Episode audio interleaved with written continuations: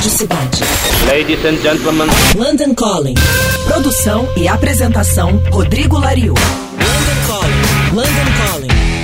Enquanto o príncipe Harry e sua esposa Meghan negociam a saída da família real inglesa, a cantora Mia, ou MIA, recebeu um prêmio do irmão mais velho, o príncipe William, que é o herdeiro direto ao trono inglês. Semana passada, Mia foi nomeada membro da Ordem do Império Britânico, ou MBE. Ela recebeu uma medalha do príncipe William lá no Palácio de Buckingham como parte das honras anuais do aniversário da rainha. Mia, que tem nacionalidade britânica, mas nasceu em Bangladesh, explicou que aceitou a medalha em homenagem à sua mãe, ela acrescentou que a mãe trabalhou durante anos aqui na Inglaterra, ganhando salário mínimo para dar uma vida melhor a ela. Mia disse também que é ótimo ser reconhecida e ter liberdade para falar suas verdades através da música. Afinal de contas, em novembro do ano passado, ela protestou em frente ao Home Office, que é uma espécie de ministério da migração aqui na Inglaterra, contra a possível extradição do fundador do Wikileaks, Julian Assange, para os Estados Unidos. Pois é, ainda assim ganhou medalha.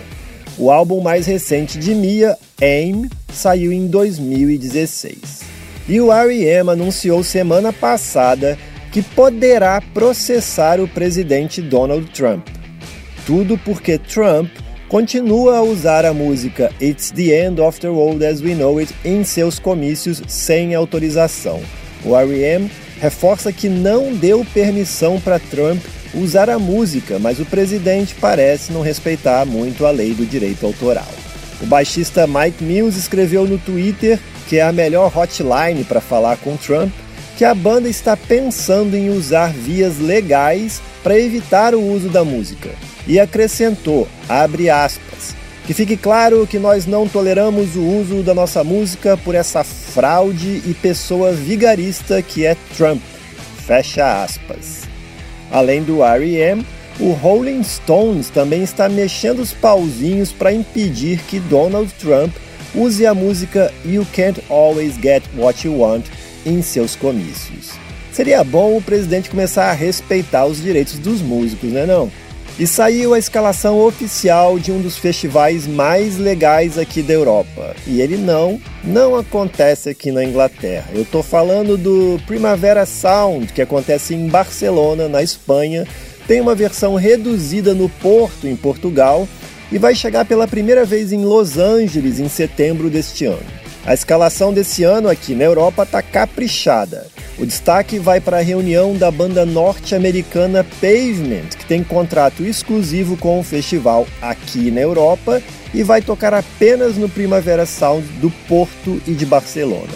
Além do Pavement, estão confirmados em Barcelona Jesus and Mary Chain tocando o álbum Darklands na íntegra, Massive Attack, Strokes, Beck, Bauhaus, Aisturs and Neubauten, Iggy Pop, Lana Del Rey, Dinosaur Jr., The National, a ex-baixista do Sonic Youth, Kim Gordon, que lançou seu primeiro álbum solo ano passado, Black Lips, Fontaines DC, Napalm Death e vários outros.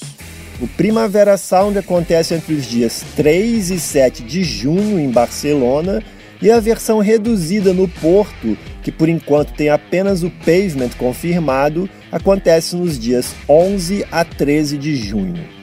Os ingressos já estão à venda na internet e custam 195 euros. Ah, e falando em Napalm Death, eles finalmente vão lançar sua primeira música nova depois de 5 anos de ausência. Se chama Logic Ravaged by Brute Force, sai em fevereiro e é só um single, vai sair em vinil 7 polegadas, o famoso compacto.